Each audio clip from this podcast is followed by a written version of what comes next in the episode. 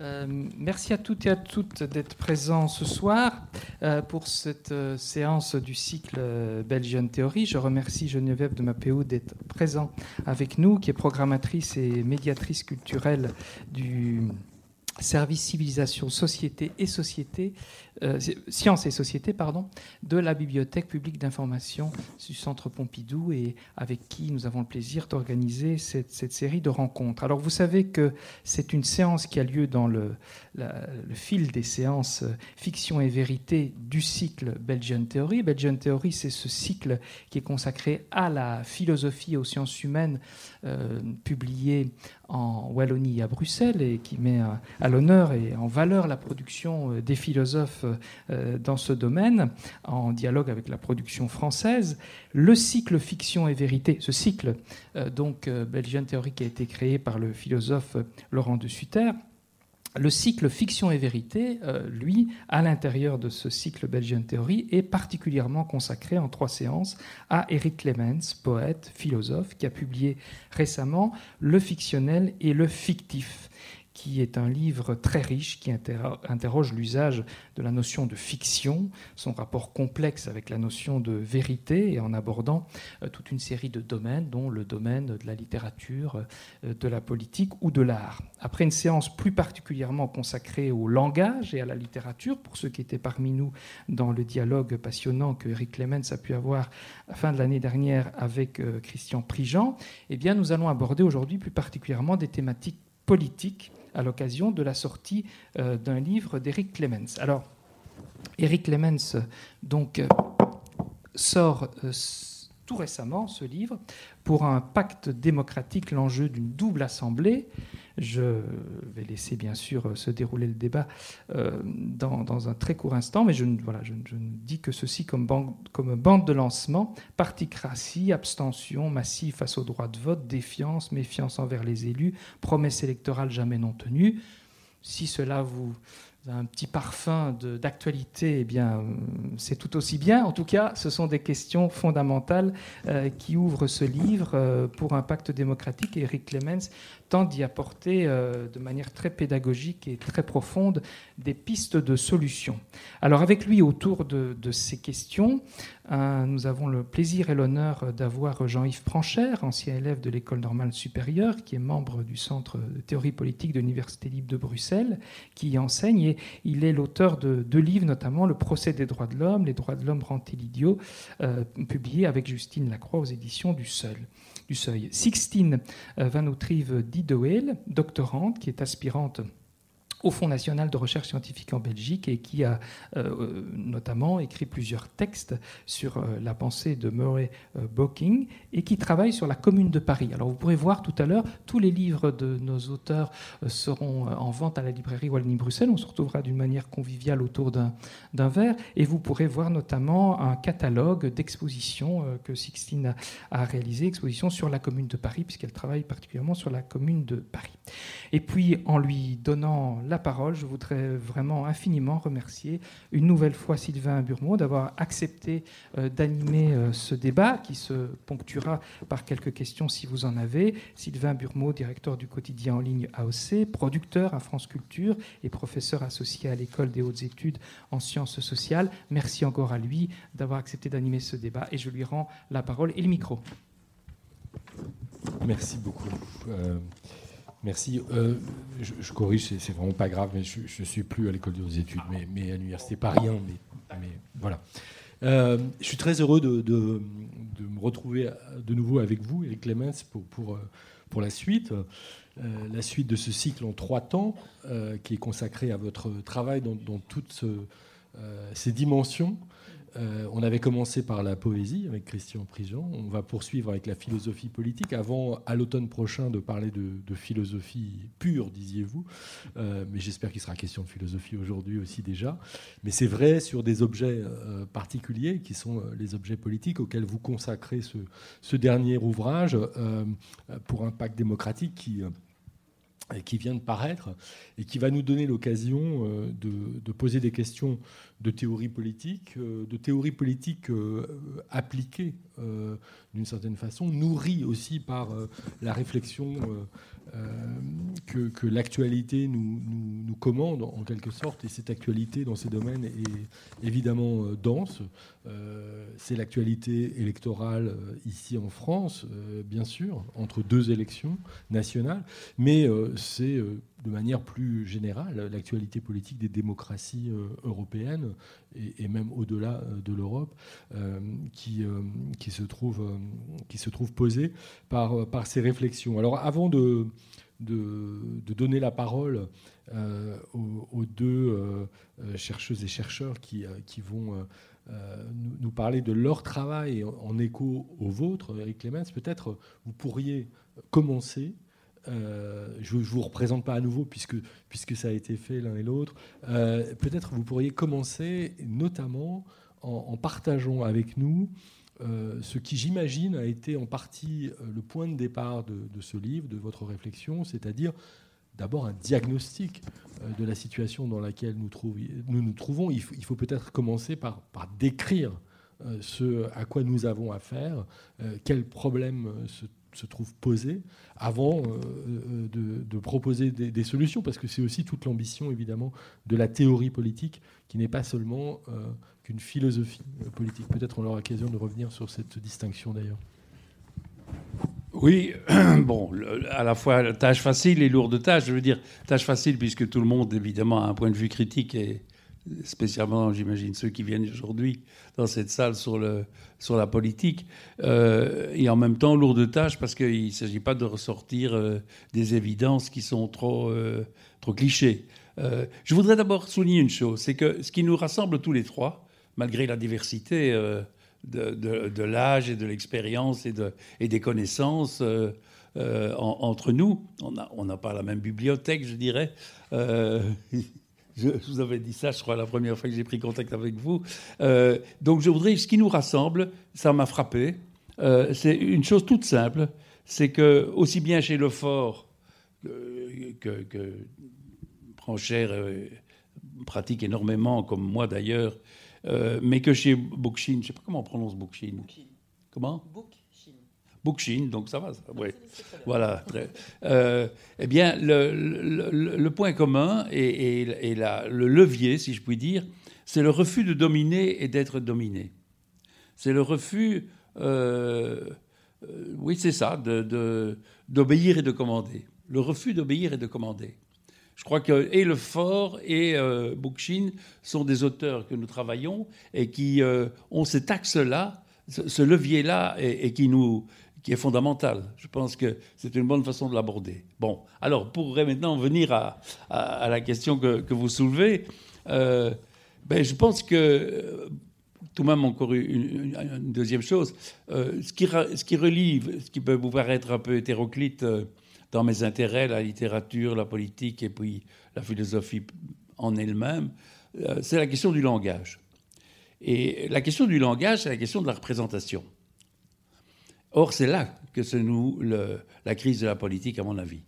Bien entendu, tous les mots qu'on emploie en politique aujourd'hui euh, dont le mot crise d'ailleurs, hein, sont, des mots à repenser, à, remettre en question, etc. Mais je pense que le noyau de cette crise, c'est la question de la représentation. Et euh, pour, l'introduire, parce que là j'ai un auteur que, euh, je pratique peut-être plus que, les deux autres, qui est Jacques Lacan.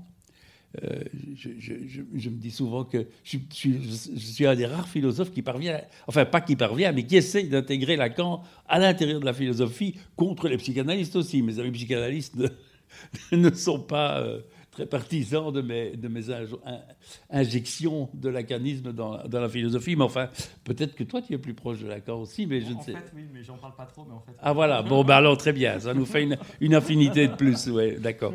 Bon, mais alors voilà, j'entendais très souvent à la télévision, euh, euh, entre autres à, cette émission tardive que vous regardez peut-être, euh, c'est ce soir, et une phrase de Lacan qui était citée ces derniers temps. Le réel, c'est ce contre quoi on se cogne. Et ça bon, j'étais ravi à la fois que tout d'un coup Lacan devienne euh, quelqu'un qui, qui a accès à, la télévision. Mais je ne suis pas sûr que euh, quand on redit cette phrase, on se rend compte de ce qu'elle implique. Parce que si le réel, c'est contre quoi on se cogne, et il y a d'autres définitions d'ailleurs que Lacan donne, euh, c'est ce qui fait retour, c'est ce qui fait trou, etc. Peu importe, mais ça veut dire que le réel, c'est ce qui échappe à la représentation. C'est précisément ce qui échoue euh, si on essaye de le, si on s'imagine, si on, s'imagine pouvoir le, symboliser dans un langage, un discours, etc. Et donc, la crise de la politique, c'est la crise de la, représentation au sens où tout notre destin d'être humain, c'est précisément de, nous placer dans la crise qu'a introduit le langage. La crise entre nous et le réel qui introduit le langage. Parler, c'est ajouter au réel, et du même coup le, déplacer et, manquer, sa, manquer sa cible, tout en essayant de transformer à travers ce manquement.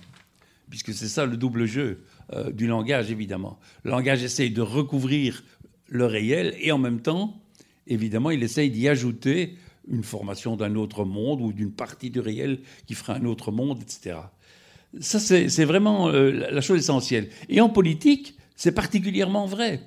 Euh, la, profusion des discours politiques est, absolument euh, colossale. Enfin, je veux dire, on, est plus qu'abreuvé, on, est,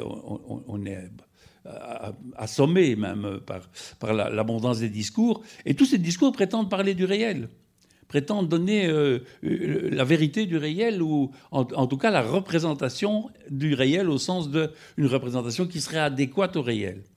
En réalité, il n'y a pas à pleurer là-dessus.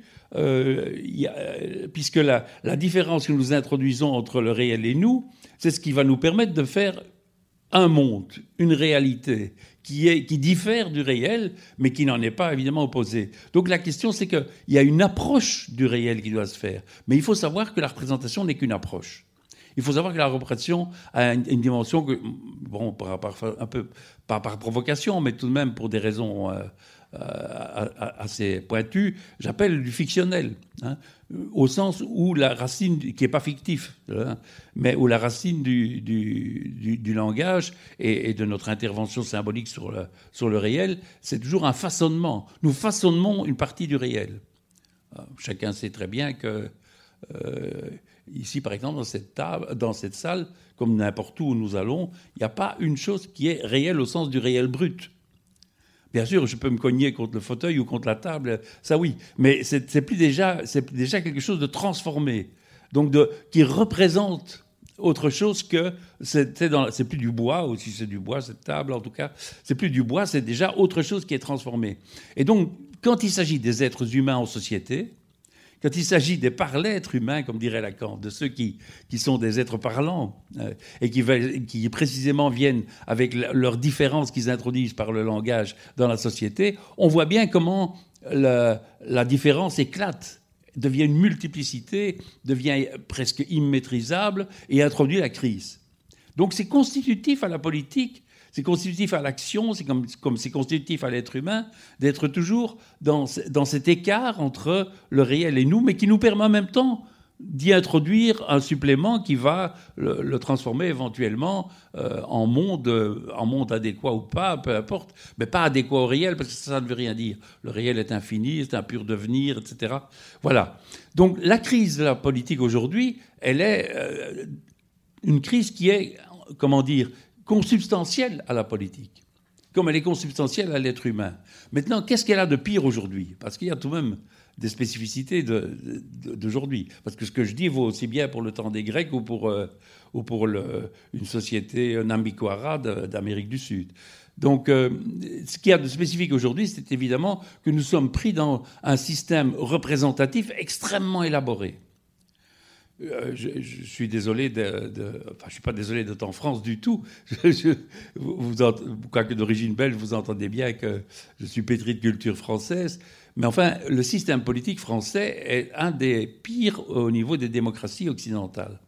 Puisque ce système, c'est un système où, où, la représentation est devenue absolue, pour ainsi dire. En tout cas, est devenue dominante. Ça, c'est sûr. Absolue, non, mais dominante. Hein à tel point que le pouvoir exécutif euh, escamote, pour ainsi dire, le pouvoir législatif. Mais c'est des choses qu'on retrouve partout. Donc là, la, crise de la représentation se fait sentir par le fait qu'un homme est censé euh, donner tout l'axe de la politique, que cet homme en plus entraîne, on verra si ce sera le cas encore cette fois-ci, mais dans vos élections législatives, mais en tout cas jusqu'à présent, la plupart des présidents avaient toujours une, une, assemblée législative qui, qui était du même bord qu'eux et qui était même sur leur ligne. Et donc, on voit bien que cette représentation est complètement figée. Et que ce qui est figé là, c'est la crise. C'est le fait qu'on n'assume pas l'écart du réel et de l'action. Et que, donc, tant qu'on n'assume pas l'écart, et c'est ça la démocratie. La démocratie, ça consiste à faire bouger euh, cet écart qui, qui, était introduit par l'impossibilité de, de, ne pas, pas parler pour, pour, faire de la politique et pour agir, hein, mais en même temps en sachant que ça ne correspond pas au réel, mais que ça peut correspondre à un monde qui est une partie du réel dont nous faisons une société. Oui, c'est ça le. Et donc le, système présidentiel, de ce point de vue-là, escamote tout ce débat, euh, mais même euh, dans des pays comme la Belgique, où le, effectivement il y a un système des partis et donc des accords entre les partis. Donc il y a un peu plus de, lignes politiques qui doivent se concilier. une des traditions de la Belgique, c'est de parler de, euh, pas de conciliation, mais de, compromis, voilà, c'est ça, merci, de compromis. Donc c'est sûr que ça paraît un peu moins violent, mais euh, un peu moins raté, si j'ose dire, un peu bon, mais pas, mais pas tellement finalement. D'ailleurs, comme on l'a vu, dès qu'il y a un problème important comme l'affaire du Covid euh, depuis 3-4 ans, ben, le pouvoir exécutif devenait tout à fait dominant. Donc c'était le, plus le président, mais c'était le Premier ministre et, deux, trois ministres, pas plus, qui décidait de tout. Et le Parlement n'a jamais, avant deux ans, il a fallu un an et demi, deux ans, avant que le Parlement puisse discuter des mesures qui étaient prises depuis un an et demi, deux ans pour euh, pallier au, au, problème du, Covid et de, la santé.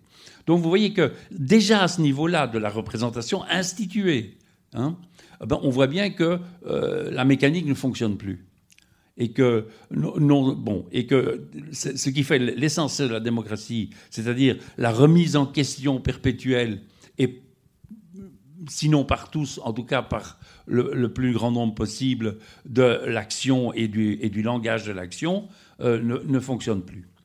Et donc voilà, je pense que c'est ça la base de, la discussion euh, qu'on va entamer aujourd'hui. Quelle solution apporter à cette crise de la représentation? Alors oui, je crois que ce constat, vous, le partagez, chacun le dirait avec euh, ses mots, avec peut-être euh, ses, références, euh, ses auteurs ou sa bibliothèque, pour reprendre votre expression, Eric Clemens, mais, ce constat est assez largement partagé. Il est à la fois, et vous le disiez, intemporel, il a, existé chaque fois qu'on a essayé de mettre en œuvre quelque chose comme la démocratie. mais il prend des formes contemporaines particulières. Il évolue en permanence. Euh, d'où l'intérêt qu'il y a à, revenir parfois à des formes historiques. Euh, vous disiez tout à l'heure que vous, veniez de, faire une exposition, donc un catalogue, euh, Sixtine Idevald, à, à, propos de la commune de, Paris, parce que vous vous intéressez particulièrement à ce qu'on appelle le communalisme, dont je crois vous avez aussi aperçu une sorte de, ressemblance euh, dans euh, le, mouvement des, Gilets jaunes auquel vous vous êtes euh, intéressé, parce que ce qui fait la spécificité de, votre travail de, philosophe, c'est qu'à la fois vous, vous réfléchissez au plan théorique, mais d'un autre côté, vous prenez en quelque sorte le, risque d'aller frotter cette réflexion, à, comme, comme, le font d'autres sciences humaines, à, à, la réalité, au réel, d'aller cogner, si j'ose dire, cette théorie sur place. Euh, alors pas pour la Commune de Paris où c'est des documents, mais évidemment euh, pour euh, ce mouvement des, Gilets jaunes. Je vous laisse nous, expliquer et peut-être aussi nous, dire pourquoi Murray Bookchin est, une de vos références. Un grand merci. oui, effectivement, moi, vraiment, j'essaye de concentrer ma thèse. je l'ai appelée enfin, tu l'as appelé, elle n'est pas encore finie, théorie et pratique de la démocratie directe communaliste. Donc je pense que les deux sont vraiment fondamentales, euh, euh, sont vraiment fondamentaux, pardon, je suis fatiguée. Euh, et c'est vraiment très important de, voir comment la, théorie peut être remise en question par la pratique, poussée beaucoup plus loin par la pratique, et, également les liens de comment la pratique peut se nourrir de la théorie. Alors moi, par rapport à la crise de la démocratie représentative, je trouve en fait le terme crise je l'utilisais je l'adoptais parce qu'en fait c'est très euh, voilà c'est acté maintenant on est en crise de la démocratie représentative et je suis complètement d'accord. Maintenant ma question que je me pose à chaque fois c'est de me dire est-ce que si la démocratie représentative fonctionne comme prévu est-ce qu'on en a envie? Est-ce que c'est ce système là qu'on veut? Est-ce que c'est le meilleur système qu'on peut amener? Et du coup euh, face à aux multiplicités de théories dont, Eric en, propose une, mais il y a, y a, énormément d'autres propositions. Il y a celle du communalisme, euh, qui est une certaine version de la démocratie directe. Euh, donc je me suis intéressé du coup à la pensée de Murray Bookchin, qui est un penseur américain. Alors il était euh, marxiste, puis il est devenu anarchiste, et au final il a fait un peu une critique des deux. et il a théorisé le communalisme. Mais le communalisme en soi, c'est une manière de, on va dire, c'est une systématisation, mais d'expériences historiques qui sont faites depuis même avant la Grèce antique. Le communalisme, qu'est-ce que c'est exactement? C'est une théorie politique qui vise à poser euh, deux euh, questions qui sont corrélées. La première, c'est celle de l'unité politique pour qu'un peuple s'autogouverne, et la seconde, c'est celle de la manière d'exercer le pouvoir. À l'unité politique, le communalisme remet en question l'État-nation et propose la commune, communauté politique fondamentale pour exercer euh, le pouvoir. pour le mode d'exercice du pouvoir public, il propose non pas euh, la démocratie représentative, mais la démocratie directe comme manière, euh, comme de l'exercer, dans le sens où, euh, au lieu de donner un rôle institutionnel au Parlement, c'est-à-dire à nos représentants, d'avoir une assemblée des représentants en tant qu'institution qui exerce le pouvoir, on donnerait un rôle institutionnel au peuple assemblé. et donc en fait, on choisit la commune pourquoi? Parce que c'est le seul lieu où le peuple peut se réunir, délibérer, décider en face à face, plutôt que d'avoir des recours à des représentants et des représentantes. Et donc le communalisme propose que la municipalité, ça soit le lieu euh, où les communautés vont gérer collectivement leurs affaires, euh, qu'elles soient politiques, économiques, et ça c'est très important, on peut y revenir, euh, et sociales, sur le mode du face-à-face, donc en assemblée. Et pour toute question qui dépasse la commune, parce qu'évidemment il y en aura énormément, ces personnes-là sélectionnent des délégués avec un mandat impératif et révocable, qui vont donc représenter ces assemblées à un niveau qu'on appellerait le niveau confédéral, donc au sein de conseils confédéraux, avec à chaque fois, imaginez, des délégués avec un mandat impératif de leurs assemblées, c'est-à-dire vraiment une, liste d'instructions. Voici notre décision, on la donne aux délégués, et si il ou elle ne la respecte pas, il, ou elle peut être évoqué. Euh, et donc vraiment, ça suppose cette distinction fondamentale entre, d'un côté, la prise de décision politique, qui doit être l'apanage du peuple assemblé, donc de l'Assemblée populaire, et la représentation, euh, euh, l'administration de ces décisions. Alors ici, on peut se demander, euh, cette vision du peuple assemblé, moi, généralement, on, se réfère toujours à la, démocratie euh, dans la Grèce antique en se disant, ben voilà, Demos Kratos, c'était le pouvoir au peuple. Mais en fait, il y a une version qui, je trouve, euh, de cette démocratie dans la Grèce antique assez intéressante, qui a été travaillée par Daniela Kamak aux États-Unis, et donc qui redéfinit le démos d'une autre manière. Euh, juste une petite parenthèse, je prends la Grèce antique comme exemple, pas parce que je pense que c'est un exemple d'émancipation totale, la présence d'esclaves, euh, enfin l'existence du système des esclaves et, euh, l'exclusion des femmes et des étrangers étant un problème fondamental. mais donc voilà, l'idée en fait à ce moment-là, donc on, on, disait que le, le démos c'était quoi? C'était le peuple. Mais en fait, les travaux Daniela Kamax qui montrent, c'est que le démos à l'époque n'était pas le peuple, mais était en fait l'assemblée. Cette assemblée-là, euh, existait, euh, existait donc euh, déjà avant l'avènement de la démocratie. Mais l'avènement de la démocratie, c'est quoi? C'est le moment où l'Assemblée a pris le pouvoir sur l'élite politique. Donc c'est vraiment ce moment où le démos a réalisé le Kratos, le démos a pris le pouvoir. et ce qui différenciait en fait une personne comme étant membre de l'Assemblée ou membre de l'élite politique, c'est le fait qu'il ou elle influence la décision en tant qu'individu et pas en tant que membre de la masse. Et donc vraiment, le communalisme s'inspire de ça au niveau de euh, euh, la remise en question complète de la personnalisation de la politique. C'est vraiment se dire que la politique devrait être euh, dépersonnalisée, les postes politiques importants devraient être dépersonnalisés et pas liés à des, à des, à des, à des traits, des traits particuliers, ce qui est complètement le, système dans lequel on est pour, pour le moment. donc ici, la proposition vraiment, c'est de dire l'avènement de la démocratie en tant que règne de l'Assemblée, mais pas simplement euh, que l'Assemblée prenne le pouvoir sur l'élite politique, mais en fait la suppression d'une élite politique. Et c'est là sûrement qu'on va, diverger. Euh, et donc en fait, c'est vraiment l'idée de se dire qu'il n'y a plus, il ne devrait plus y avoir du classe de personnes qui sont professionnelles de la politique, euh, comme elles seraient professionnelles d'être coiffeurs ou, vos métiers singuliers. Donc vraiment se dire que la politique n'est plus une profession, mais l'activité quotidienne de toutes et tous, ce qui demande de nouveau des réajustements de société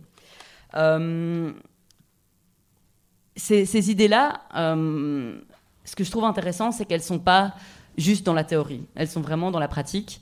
Euh, elles ont été vues au cours de l'histoire, euh, que ce soit pendant la Commune de Paris, que ce soit pendant les sections de la, Révolution, la deuxième partie de la Révolution française en 1792, les sections des sans-culottes, que ce soit pendant les communes médiévales, que ce soit pendant la, Révolution espagnole, et que ce soit aussi récemment, donc avec les Gilets jaunes.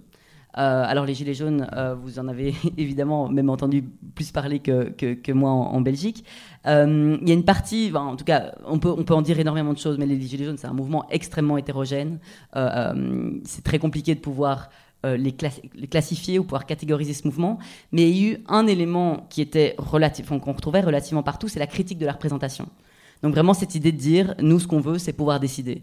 Euh, à ce à quoi euh, euh, Emmanuel Macron avait proposé d'organiser un grand débat, mais les Gilets jaunes répondaient justement nous on ne veut pas débattre, on veut décider. Et ça c'est vraiment une des grosses clés, c'est de dire on ne veut pas de participatif où en fait on va simplement nous écouter, mais on veut pouvoir prendre un pouvoir de décision effectif. ce que moi, les gilets jaunes, ce que j'ai en particulier étudié, c'est les gilets jaunes de Commercy, qui ont été à l'initiative de l'Assemblée des Assemblées. les gilets jaunes de Commercy, en fait, dès le début du mouvement, à partir du moment où euh, Emmanuel Macron avait demandé de, d'élire des représentants, euh, ont directement fait un appel aux autres Gilets jaunes de France à s'organiser en assemblée populaire partout, à créer des cabanes, des maisons du peuple, et euh, à décider en assemblée générale euh, quotidienne euh, de toutes les mesures qu'ils devaient prendre, et à décider de manière égalitaire. Et en fait, il y avait tout ce vocabulaire de, du communalisme qui, qui, était là. Donc c'est vraiment, j'avais l'impression d'entendre Bookchin qui était lu, alors que c'était pas du tout ça, c'était des personnes qui étaient non militantes. Alors il y avait évidemment, on peut en reparler, la présence de certains militants et certaines militantes qui, qui étaient là, mais il y avait vraiment une réappropriation d'un vocabulaire euh, qui était le vocabulaire aussi de la Commune de Paris, de dire on veut, euh, si représentants il y a, ça doit être des délégués avec mandat impératif et révocable, euh, plus, au plus proche de la parole du peuple. il doit y avoir une assemblée constante de la population qui doit être constamment présent aux idées politiques. Et donc ça, c'est vraiment quelque chose qui s'est pratiqué pendant tout le long du mouvement. Et ça s'est pratiqué euh, donc, au, niveau, euh, au niveau local, euh, des Gilets jaunes de Commercy. Ils ont également fait un appel donc, à l'Assemblée des Assemblées, donc avec des personnes qui étaient élues avec un mandat impératif et révocable pour discuter entre différents comités populaires des Gilets jaunes, entre différents ronds-points. et à Commercy, la dynamique s'est en particulier poursuivie en présentant une liste aux élections municipales pour tenter de donner le pouvoir à l'Assemblée. Vraiment avec l'idée de se dire, s'il y a des élus, s'il y a un maire, on va abolir la position du maire, c'est-à-dire que cette personne devra uniquement avoir un mandat impératif de l'Assemblée. Ce que l'Assemblée décide, eh bien le maire euh, ou la maire euh, fait, fait, sienne en fait la décision de l'Assemblée. Euh, donc voilà, ça c'était un projet qui s'est présenté aux élections municipales de, 2020. alors je n'ai pas spécialement envie de finir mon exposé sur une, enfin mon exposé en tout cas partie-là sur une note négative. Ils ont malheureusement pas passé le seuil à, à 4 voix près, le seuil des 10%. mais en fait, ce qui est vraiment intéressant, c'est qu'ils ont réactivé des idéaux qui étaient vieux de 150 ans, mais en fait même encore plus vieux que ça, même au-delà de la Commune de Paris, et qu'ils ont vraiment proposer tel, un projet démocratique euh, qui tentait de donner, euh, de donner le pouvoir au peuple, mais au peuple de nouveau au sens d'assemblée, étant donné que le peuple peut avoir euh, de nombreuses définitions. Voilà, je vais m'arrêter là. Merci, merci beaucoup. On, va, je vais passer la parole tout de suite à Jean-Yves Pranchère pour, pour poursuivre ce premier tour de parole, puis après on va, on va continuer d'échanger. Premier tour de parole à partir de ce, de ce diagnostic euh, qui a, qui a été élargi, la question euh, du langage, la question euh, de, de, la professionnalisation politique, effectivement, qui, qui, me semble très très importante pour comprendre cette crise des Gilets jaunes, si, tant est qu'on l'entend dans un sens très large, c'est-à-dire que ce n'était pas seulement les professionnels de la politique au sens strict qui étaient visés par ce mouvement, mais aussi par exemple les journalistes considérés comme des professionnels de la politique, à, juste titre, euh, pour certains, beaucoup d'entre eux, euh, mais aussi euh, les hauts fonctionnaires. Et, je pense qu'il y, a là quelque chose d'assez d'assez nouveau qui nous invite, Jean-Yves Procher, à, finalement à explorer cette, cette, tarte à la crème qui est devenue la crise de la représentation politique en, en, ouvrant plus grand le, champ euh, d'observation parce qu'on ne peut pas s'en tenir euh, uniquement à, une discussion sur euh, les règles institutionnelles, est-ce qu'il faut les changer, comment pour résoudre cette crise. On est, on est je crois, obligé aujourd'hui de replacer tout ça dans une perspective beaucoup plus large. Je ne sais pas si vous partagez ce, ce point de vue. Non, absolument. bon, il y aurait énormément de choses à dire et j'aurais très envie de réagir à, à, tout ce qui vient d'être dit et je vais être essayé. Euh, je vais juste d'abord dire bah, à quel point je suis content d'être ici. Eric a dit ce qui nous rassemblait. Je vais juste rajouter un mot sur ce qui nous rassemble. Euh, je pense qu'il y a une phrase de son, de son livre euh, qui nous rassemble, c'est lorsqu'il écrit La démocratie impossible, force à l'institution de démocratie possible au pluriel. Voilà, ça je pense que c'est vraiment le point qui nous, qui nous rassemble et cette phrase rend un son très derridéen. je sais que tu es très attaché à la pensée de Derrida et je dirais que ce qui nous rassemble, c'est aussi les politiques de l'amitié hein, et l'idée que la politique doit être politique de l'amitié. Donc je suis très content d'être ici pour témoigner de mon amitié pour toi et de mon amitié pour ta pensée. Je veux dire, voilà, c'est un point qui était important. Alors maintenant, une fois que j'ai dit ça, euh, je vais commencer à émettre des notes dissonantes. Je ne voudrais pas passer pour un rabat-joie et pour passer pour le social-démocratique, le social-démocrate classique que je suis profondément. Mais euh, voilà. Alors sur la crise de la représentation, oui, il y a absolument ce point. Euh, reste à savoir si la crise, c'est la représentation elle-même.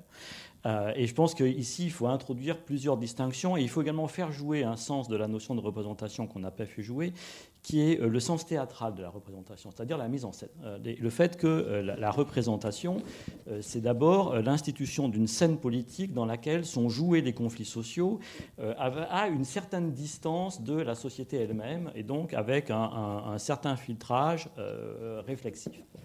Et je pense que quand on parle de la crise de la représentation, il faut également penser au fait que la représentation est en crise également dans ce sens-là, hein, au sens où le, la scène politique euh, euh, n'est plus la mise en scène des conflits euh, qui traversent réellement la société, mais tend à devenir, bah, on va dire, un, spectacle très largement autonomisé par rapport aux enjeux sociaux et qui tourne, alors pour toutes sortes de raisons, hein, qui peuvent parfois être très plates. Hein. Le Bolloré a de l'argent, par exemple, c'est un élément de la crise, euh, et qui va tourner autour de pseudo-débats, euh, le Burkini, enfin bon, et, autres, euh, et autres choses du, même acabit. Donc je pense que ça, c'est un point, c'est point qu'on ne devrait pas négliger. Maintenant, sur la question du diagnostic, je pense que on n'est pas seulement face à une crise de la représentation. Je pense que très profondément, on est d'abord face à une crise de la puissance publique et euh, face à une crise euh, de la capacité de la puissance publique à produire des biens publics. Et euh, de ce point de vue-là, les règles institutionnelles ne sont pas tout, mais je pense qu'il y a certains enjeux qui peuvent sembler tout à fait techniques et qui touchent tout à fait au cœur de la crise, et en particulier au rôle que joue dans la crise la question de la nation, qui après tout est peut-être le grand fictionnel politique dans lequel on vit. Hein, c'est quand même la grande fiction moderne qui structure euh, les sociétés, euh, et donc à la question de l'Union européenne. Je vais dire les choses assez platement. Je, me sens très proche des thèses défendues par quelqu'un comme, comme Nicolas Leron, et ça peut sembler très bête, mais je pense que le, fait que le Parlement européen n'ait pas une capacité budgétaire, et le fait qu'on n'ait pas une fiscalité européenne, qui ne soit pas interétatique, hein, je dis bien une fiscalité européenne, c'est-à-dire qu'elle soit prélevée directement euh, par le Parlement européen euh, sur le marché européen et donc avec pour cible, euh, avec pour cible principale non pas les, individus mais les acteurs économiques qui échappent à l'imposition parce qu'ils jouent justement du caractère national des impositions. Bon. Et eh bien, un, fait comme celui-là me semble absolument central en réalité dans la crise de la, représentation. Nicolas Leron, il dit très justement, le slogan américain c'était No taxation without representation mais nous, on aurait besoin du slogan euh, No representation without taxation. Et ça, me semble, euh, ça, me semble un point, euh, ça me semble un point absolument juste. Et, voilà. et ici, vraiment, ce qui est en cause, me semble-t-il, c'est pardon, merci. C'est vraiment la, question du statut de la puissance publique et de la, capacité de la puissance publique à, relayer les enjeux sociaux. Et de ce point de vue-là, je, je confondrait pas la question de la représentation et la question de l'exécutif et la question de la présidentialisation. Il me semble que ce sont trois questions différentes. Il y, a, une crise spécifique française qui tient à la place complètement démesurée qui tient, un, l'exécutif par rapport au législatif, deux, la présidentialisation euh, de euh, l'exécutif. Euh, mais par ailleurs, il, me semble qu'il reste encore possible de décrire la crise de la représentation comme étant justement le, fait qu'il bah, n'y a pas de représentation, que, que, le problème est que tout simplement les courroies de transmission sont suspendues. on est passé dans ce que Bernard Manin appelle la démocratie du public, hein, euh, où justement euh, la, représentation traite euh, les gens de la salle comme de simples spectateurs et pas comme des gens qui sont représentés sur la scène et qui sont en courroie de transmission avec la, avec la scène. Et, il me semble que c'est là la difficulté. Et de, ce point de vue-là, je résiste un peu. Enfin bon, c'est très enthousiasmant, toutes les, expériences communalistes, la commune de Paris, etc. En même temps, on doit quand même toujours se poser la question pourquoi c'est des feux de paille? Euh, C'est des feux de joie et c'est des feux de paille. Bon, euh, pourquoi? Euh, Donc, comment, on fait passer quelque chose de ça dans les institutions? Ça me semble vraiment la question. Et de ce point de vue-là, je ne pense pas que le mandat impératif soit une, réponse, en fait. je, pense, que la société est tout simplement trop divisée. je pense que la division du travail n'est pas une réalité dépassable. On doit jouer avec. La question d'égalité doit se poser euh, dans les conditions de la division du travail des sociétés complexes, et on a là un destin qui est, euh, qui est très difficile à surmonter. Et, de ce point de vue-là, j'aurais quand même tendance à préférer euh, l'usage du référendum, en fait, à l'usage du, à du mandat impératif ou de la, technique, de la technique révocatoire. J'ai plutôt tendance à, à penser que les assemblées et les, les, constructions d'assemblées délibératives doivent donner lieu pour finir à des procédures euh, référendaires euh, éclairées plutôt qu'à des techniques de mandat impératif. Tout simplement parce que je vois très mal ce que le mandat impératif peut donner à l'échelle européenne. Enfin, voilà. si, si, chacun des pays européens envoie des gens avec un mandat impératif, voilà, je ne vois tout simplement pas comment on sort de l'État-nation. Merci beaucoup, Jean-Yves Procher. On va continuer sur cette question de, la, des sens de la, de la, représentation qui ne peut pas être entendue simplement comme une délégation, ce à quoi renvoie immédiatement l'idée de démocratie représentative, euh, mais euh, doit être entendue également euh, comme une, représentation, vient de nous dire Jean-Yves Pranchère, au sens euh, théâtrale euh, du, terme. Euh, je pense qu'on peut aller plus loin que Bernard Manin et, parler même de démocratie de l'audience, ce qui est encore pire que, que le public. Absolument. c'est, puisqu'un public, c'est précieux. Enfin, un public, c'est, ce que vous êtes ce soir. C'est, des gens qui, qui font l'effort d'être là. c'est comme au théâtre. Une audience, c'est, c'est zapper par hasard et se trouver devant un écran à la télévision et accepter que son temps de cerveau disponible soit vendu par M. Bolloré. Mais, mais donc, c'est, encore pire en fait.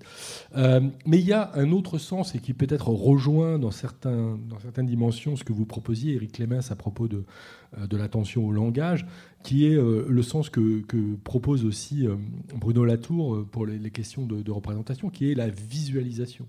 la représentation au sens cette fois plus pictural euh, du terme. Et c'est pour ça que je voulais partir, parce que je me sens très latourien et douillien euh, de, ce point de vue-là, d'un descriptif, d'un diagnostic. Je pense qu'on a besoin euh, de d'en passer par là, de, passer par une description, de faire euh, des enquêtes et de faire tous des enquêtes comme citoyens euh, pour essayer de, décrire les situations dans lesquelles nous nous trouvons afin de trouver des solutions. Et ça, il s'agit bien d'un enjeu de représentation, c'est-à-dire se saisir du langage pour essayer, tout en sachant qu'on n'y arrivera pas, de dire le réel euh, mais peut-être de remplacer euh, les mots par d'autres, euh, de, de, s'interroger, je pense à ça parce que j'ai reçu un, très bon texte aujourd'hui qui est intitulé Contre le pouvoir d'achat et qui nous invite à réfléchir à ce que véhicule une, une, une expression comme pouvoir d'achat et ce qu'il peut y avoir de désastreux dans une expression comme ça, alors, alors même, enfin, à la fois dans sa réduction au combat individuel et euh, au combat consumériste, au fond. Euh, il ne s'agit pas de remettre en cause le, problème des fins de mois, évidemment, mais vous l'avez compris, mais les mots sont importants. Donc voilà, je ne sais pas comment, comment vous appréhendez cette question de la, de la visualisation qui renvoie plutôt à un univers oui, visuel plutôt que langagier, mais au fond, je pense que on n'est pas très loin. J'ai les plus grandes réserves pour un mot comme visualisation, excusez-moi. Non, non, parce que oui, parce que là, je pense que ça, fait, ça rejoint un peu ce qu'il a euh, ce qu'il a dit sur le spectacle. dans la mesure où la représentation devient un spectacle, est-ce que c'est ça la visualisation? J'imagine que non. Hein? non, c'est ça.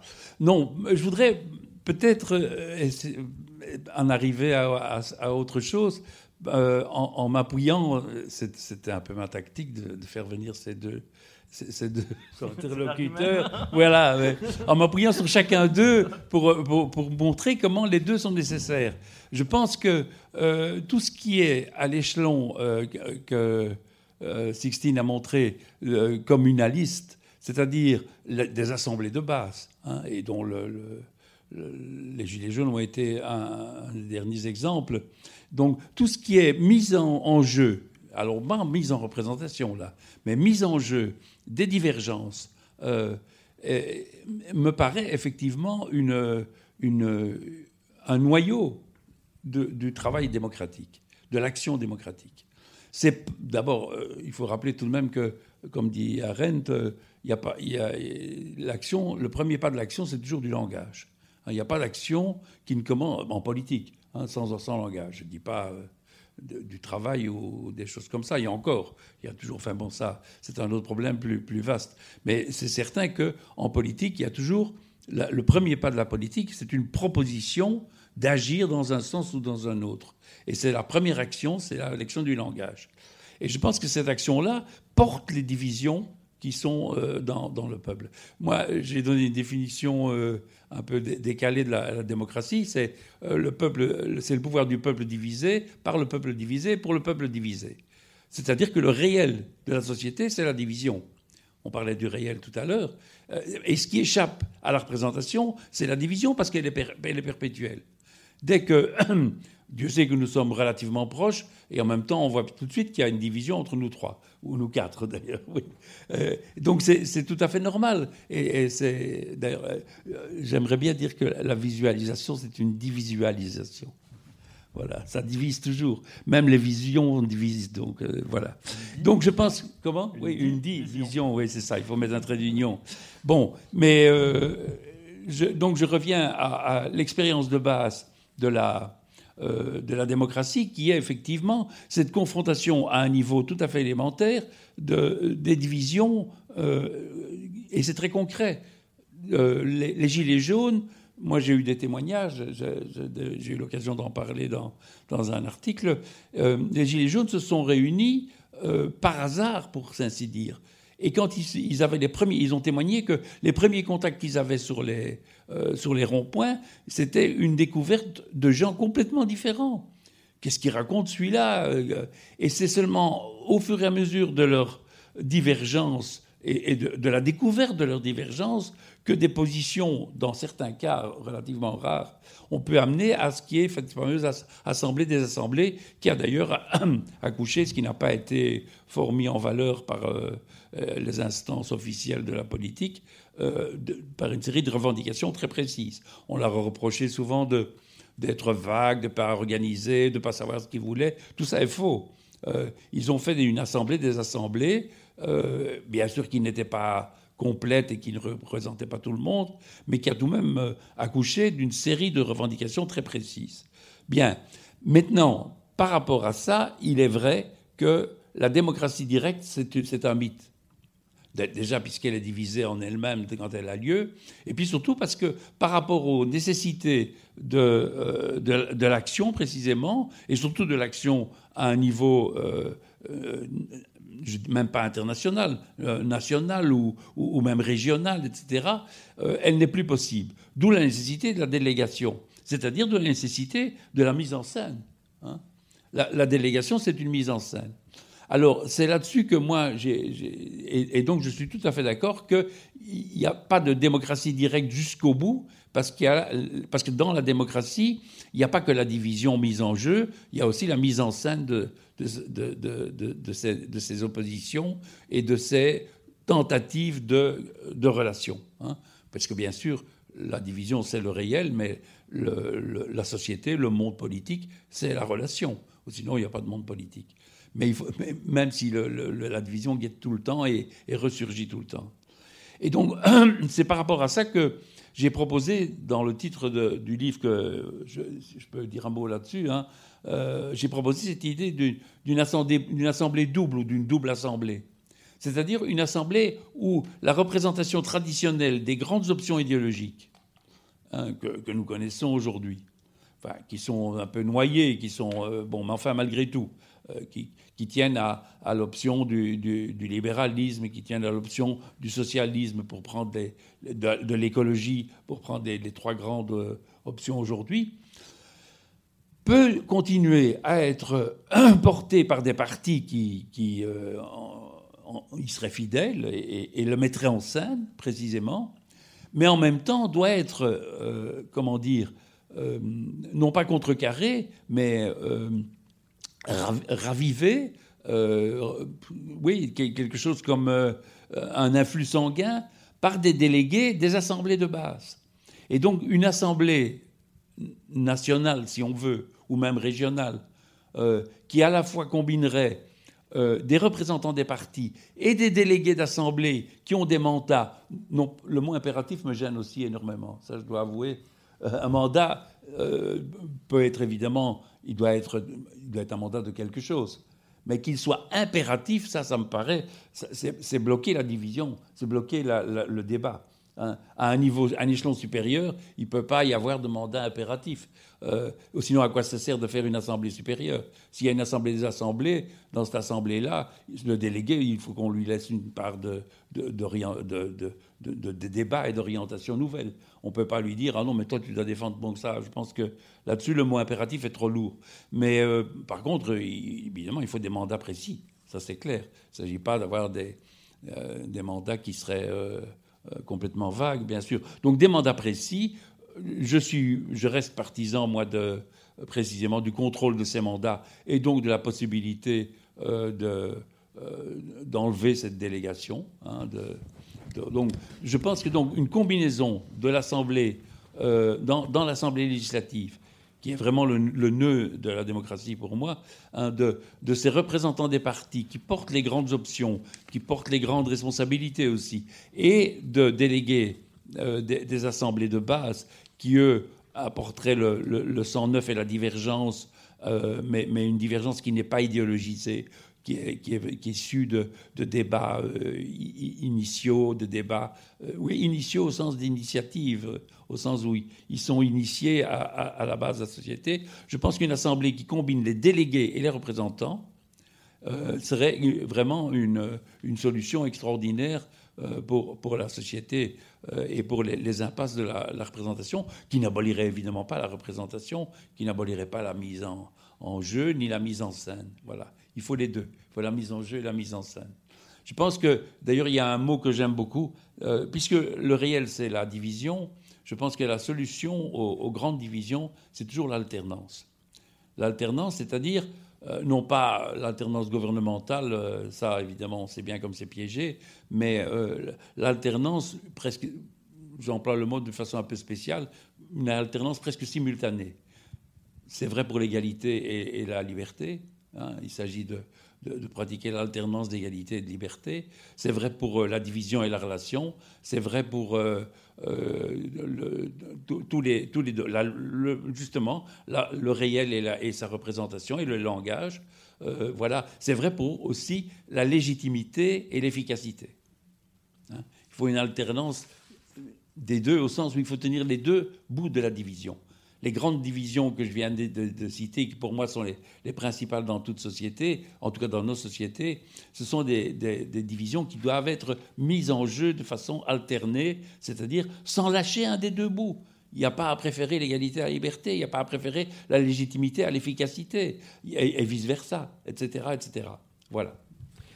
Merci. En, vous entendant, je me, disais au fond euh, que euh, vous c'est une tentative de résoudre un, problème qui est lié malgré tout à cette question de la division euh, du travail euh, social dont, on parlait tout à l'heure. Parce que euh, vous, vous, dites, il faut garder cette représentation classique avec les grands blocs idéologiques.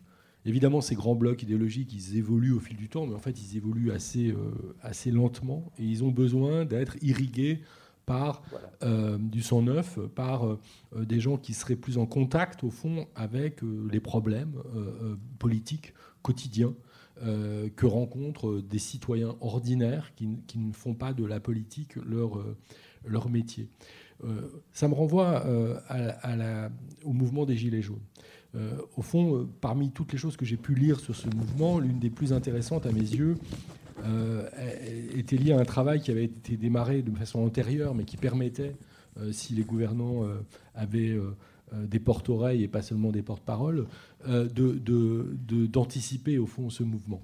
C'est le travail que Julien Fretel et Michel Auferlet ont fait sur le courrier adressé au président de la République en France. Ils ont, analysé euh, des, milliers, des milliers de lettres envoyées euh, par les citoyens français au président de la République. Et ce qui est fascinant, il y a beaucoup de choses fascinantes dans ce qu'ils ont lu, mais ce qui est fascinant, c'est la manière dont le service du courrier à l'Élysée est organisé de telle façon à classer les lettres en trois catégories. Euh, les lettres des gens connus, hop, on les met de côté, on va leur répondre euh, personnellement. Mais euh, ça, c'est pas très intéressant, on s'en doute. Mais c'est surtout les deux autres catégories. Les lettres qui sont considérées comme des lettres politiques. Et puis les lettres qui sont pas politiques. Alors les lettres politiques, c'est quoi? Ce sont des lettres euh, euh, de, citoyens qui euh, adorent être dans les audiences télévisées, ou peut-être même font partie du public, et qui adorent jouer aux éditorialistes. Et donc ils font des lettres pour dire Monsieur le Président, moi à votre place je ferais ça, je m'allierais avec un tel. Donc ils jouent à Christophe Barbier ou donc ils, font des lettres comme ça. Et donc le, le, cabinet du Président de la République est très attentif à ça. Ils en font une sélection, ils en font remonter quelques-unes au Président de la République pour qu'il hume l'air du temps euh, politique. Mais les autres lettres, qui sont disqualifiées comme lettres politiques, qui sont des lettres désespérées. En règle générale, les gens écrivent au président de la République en dernier ressort, après avoir écrit à leurs euh, députés, à leurs maires, euh, aux administrations, parce qu'ils ont un problème énorme de, santé, un problème de, chômage, un problème familial, etc. Ces lettres sont envoyées aux différents ministères concernés. Mais les professionnels de la politique sont incapables de voir que les plus politiques de ces lettres, ce sont évidemment celles-là. Et, au fond, euh, euh, ça, m'a fait saisir à quel point ce mouvement euh, des Gilets jaunes essayait de traduire ces préoccupations et surtout de les faire requalifier comme des préoccupations politiques, les faire requalifier à la fois par les, les élus, mais par les hauts fonctionnaires, par les journalistes, par tous ceux qui ont euh, pour métier de décider ce qui est politique et ce qui n'est pas politique. Et au fond, ce mouvement était la manifestation de la crise de la définition du politique, qui est entraînée par cette division du travail. Donc moi, ce que je vois dans votre solution, c'est une tentative de, bricolage institutionnel qui permettrait d'avoir de, un système euh, comment dire, un peu homéostatique, enfin, qui permet de, remettre de l'équilibre, de de, pas trop s'éloigner du politique, de faire attention à la manière dont on définit le politique, en fait, euh, et, de, trouver des institutions capables de faire ça. C'est une proposition euh, que j'interprète comme ça. Mais je ne sais pas si, par rapport aux Gilets jaunes, vous partagez cette. Euh, oui, oui. J'avais très envie de répondre et de prêcher pour ma chapelle sur le monde impératif et, sa capacité à, pouvoir gérer les dissensions. ouais. Mais, mais c'est très intéressant parce que je ne connaissais pas en fait ce système de lettres en France. Euh, j'aurais peut-être dû, peut peut dû le savoir. Euh, parce qu'en fait, j'ai l'impression que ça a même été internalisé, que leurs soucis ne sont pas politiques, dans le sens où quelque chose qu'on entend tout le temps chez les Gilets jaunes, ou qu'on enfin, entend toujours, c'est Ah non, non, mais on n'est pas politique. Hein ce que vous faites est éminemment politique. Mais en fait, ce qu'ils entendent par politique, c'est partisan. Donc petit à petit, ils ont, voilà, ils ont, ils ont, ils ont bougé de on est apolitique à on est apartisan, en ayant fait ce travail là-dessus, euh, en sachant qu'en fait, ce qu'ils critiquaient, c'était la politique partisane, la politique représentative telle qu'elle était faite. Euh, pour moi, ce qui est vraiment intéressant avec les Gilets jaunes, c'est que, euh, on va dire, c'est ces, mécontentements euh, par rapport à la manière dont, euh, dont, les affaires publiques étaient gérées, euh, elles sont plus restées dans le voilà chacun chez soi ou éventuellement au bar avec les copains ou quoi. En fait, ça a été ça a été mis sur la place publique, mais littéralement, ça a été mis sur le rond-point, ça a été mis dans les places. et ça a été délibéré en assemblée. Et c'est là que c'est un élément extrêmement important, c'est que c'est des gens qui n'ont jamais la plupart donc sont primo-manifestants, primo-militants, qui n'ont jamais discuté en groupe, en assemblée de ce qu'il et elle voulaient vraiment. Et donc ça, c'est euh, une manière de... Euh, non, non, seulement ils ont pu euh, requalifier en politique leurs leur, leur, leur, revendications, mais ils ont surtout pu les délibérer entre eux et réapprendre quelque chose qui est que en fait, la politique, ça concerne tout le monde et que c'est pas c'est pas un métier, mais qu'on peut le faire avec ses voisins, avec ses voisines, et que et qu'en fait, vraiment se réapproprier, parce qu'on leur disait à la base, oui, mais vous pouvez pas, vous pouvez pas gérer ça. Enfin, c'est comme ça qu'ils l'ont internalisé. Et il y a vraiment ce, ce, ce, changement de mentalité qui s'est fait de se dire, en fait, non, la politique, ça nous concerne et on va la faire entre nous. Euh, donc ça, c'est vraiment un point, euh, un point fondamental. Ils ont poussé, mais je veux dire, moi, je, enfin, dans, en, à, l'UNIF, en, théorie normative, en, théorie politique, on essayait vraiment de pousser très loin le système d'objection, réponse aux objections, etc. Donc par exemple, typiquement, l'objection du référendum ou comment est-ce qu'on fait avec les mandats impératifs, etc. Moi, j'ai poussé extrêmement, euh, enfin voilà, j'ai poussé toute seule, mais toute seule derrière mon ordinateur. Et eux, mais sur certains points, typiquement par exemple, ils ont rédigé une constitution locale pour voir comment ils géraient l'Assemblée, mais ils ont été mais 15 fois plus loin que ce que moi j'ai été. J'étais halluciné par ça. Euh, il y a eu vraiment un travail énorme, euh, énorme à, ce niveau-là. Euh, et du coup, moi, c'est une des questions pour, pour quand même parler de la, proposition d'Eric. moi, c'est alors c'est pas, pas une question piège, mais c'est vraiment une, vraie question à la fois sincère et en même temps un peu coincante, je pense.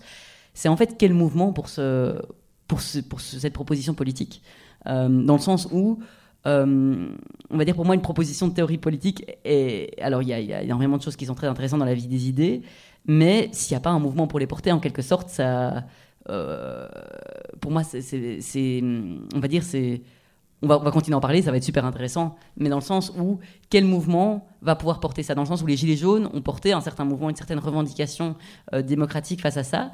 Et, pour moi, et je pense que ça, c'est un des points communs, parce que moi, j'ai pas mentionné les points communs qu'on avait, mais c'est le fait de se référer, euh, je pense, à la pratique des acteurs et des actrices de terrain. Et ça, c'est quelque chose qui, dans votre livre, est hyper, hyper présent. Euh, mais donc vraiment, c'est cette question, euh, donc quel mouvement pour porter ça, mais pas, pas que, pas que d'un point de vue de légitimité, parce que là j'ai l'air de titiller sur la légitimité, en mode bah, le, mien, le mien est un mouvement, donc ma théorie est mieux, c'est pas ça du tout. C'est en fait, mais quel rapport de force pour le faire aussi? Dans le sens où une proposition normative, il faut le rapport de force, il faut le mouvement qui va lutter pour cette proposition normative-là. Et donc, c'est en fait, dans ce sens-là, c'est une vraie question aussi. C'est quelles sont vos analyses dans la société d'identification, de tendances qui pourraient potentiellement aller, aller vers ça ah ben la, réponse, est simple, hein. c'est la participation.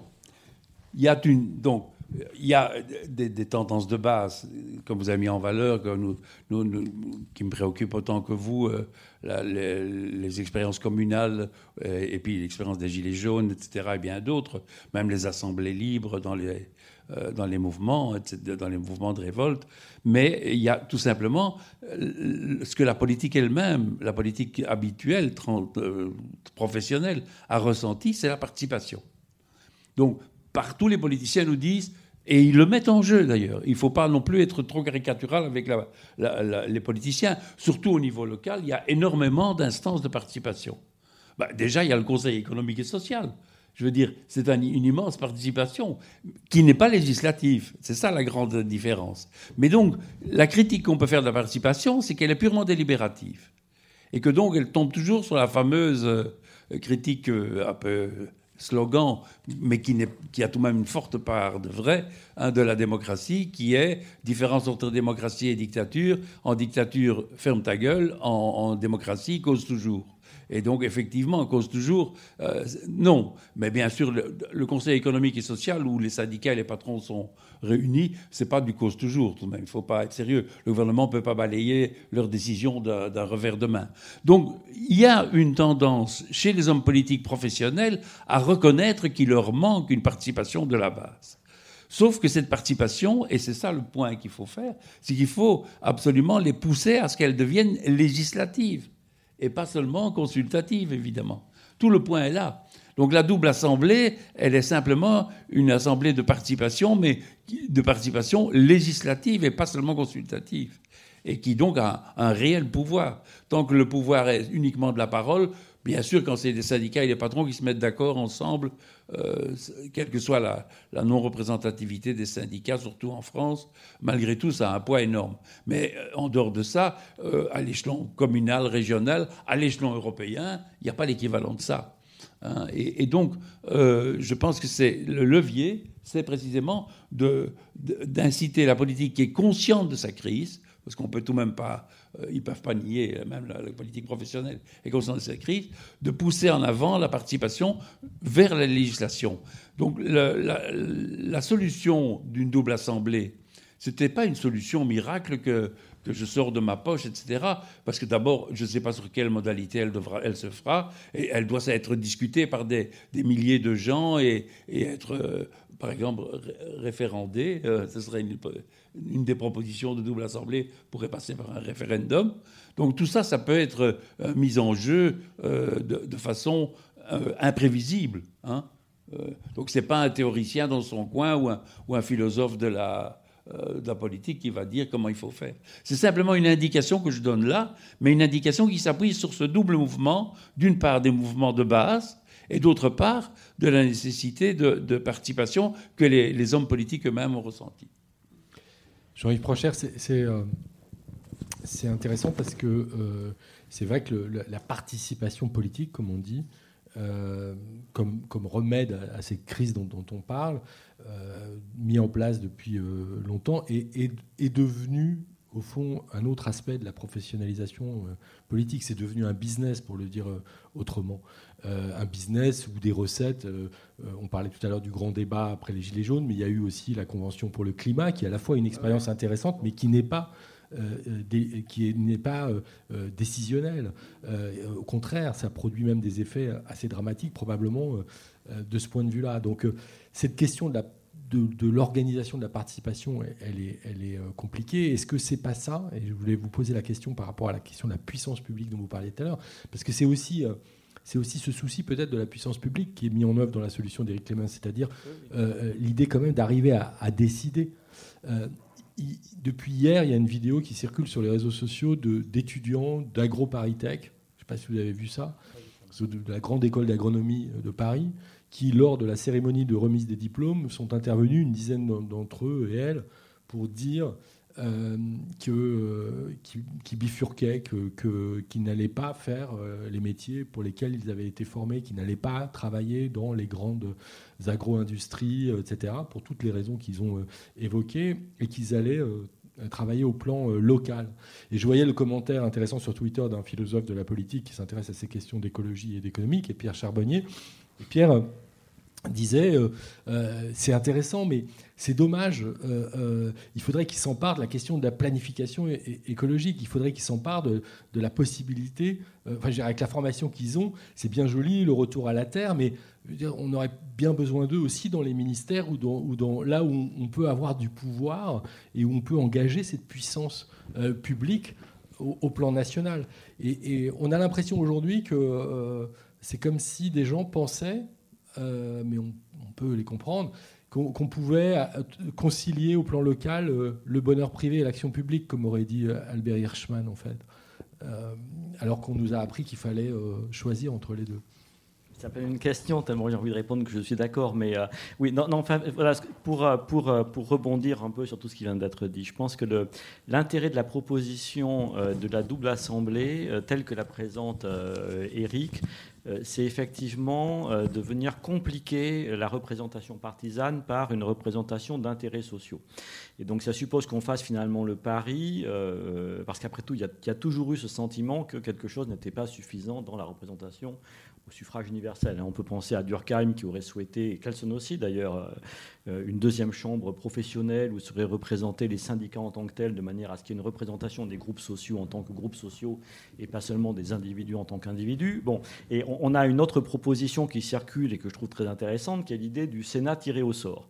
Sachant que le tirage au sort est un mode de représentation d'ailleurs. Hein, l'idée, bon, mais, paradoxalement, il y a le défaut dans l'idée du, euh, Sénat tiré au sort euh, qu'on réactive finalement une conception, me semble-t-il, très expertocratique de la démocratie. C'est-à-dire qu'est-ce que c'est euh, faire un, Sénat tiré au sort, c'est dire on va prendre justement des citoyens tirés au sort, et donc comme ils sont tirés au sort, c'est des, vrais experts indépendants en fait.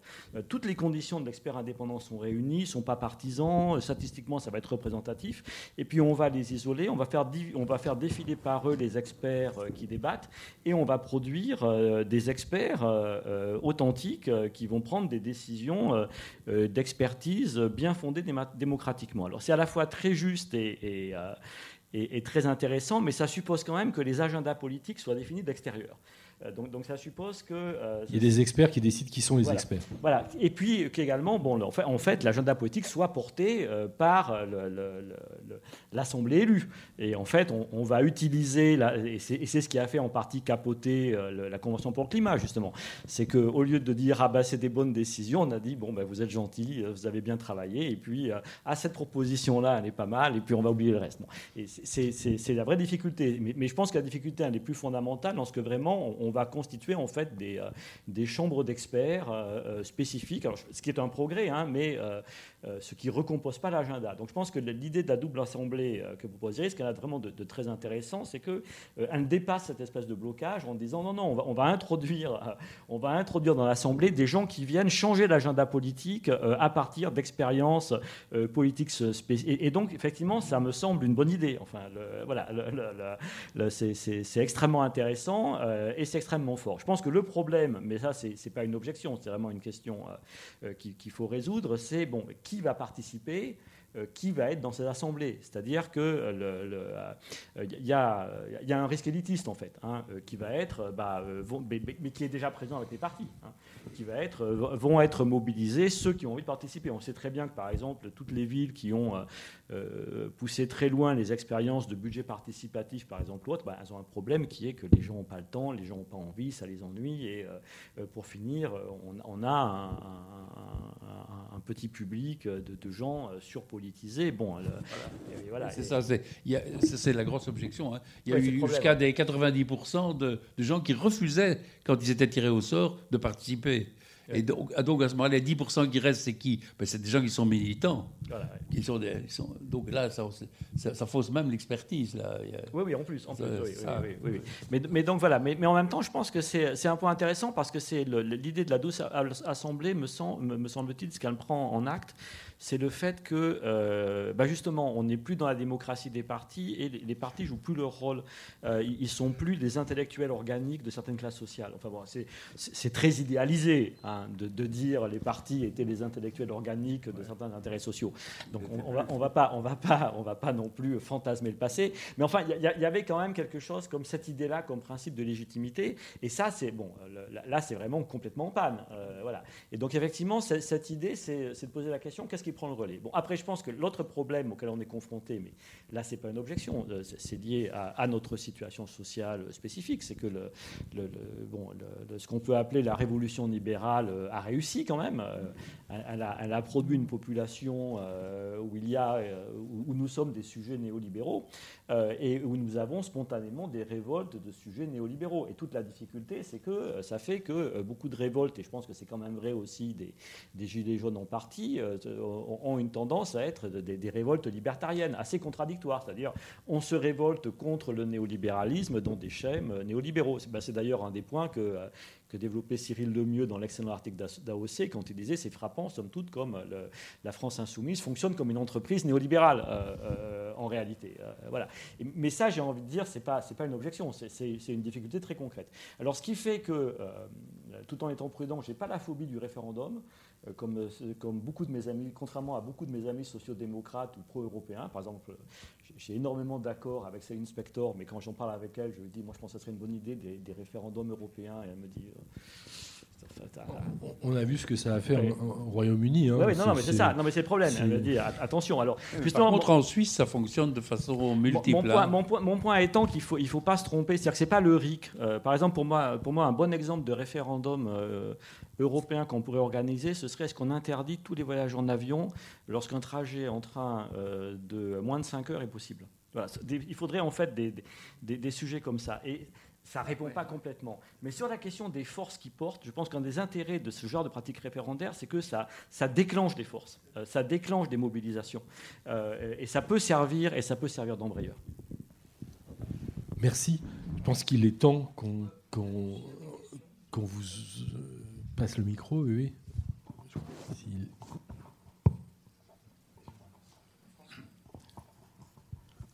Je me lance et pour ne, ne pas être trop dans la salle, je me mets comme cela. Euh, euh, j'ai failli euh, intervenir au moment où vous avez évoqué le théâtre, la scène, vous avez parlé, vous, de mise en scène. C'est effectivement un argument qui est souvent avancé pour parler de la représentation politique. Il y a là une question très importante parce que le théâtre, le théâtre, l'artiste dramatique, il se donne un rôle. Il y a une convention qui est acceptée par tous pour qu'il se donne un rôle. Et lorsqu'il se donne un rôle, d'ailleurs, parce que c'est la meilleure définition possible du théâtre, c'est d'une certaine façon une certaine pratique décidée, mais une certaine pratique de la folie. Il est ailleurs, il passe ailleurs, il se déplace vers ailleurs. C'est un peu différent. Vous avez utilisé le terme de mise en scène.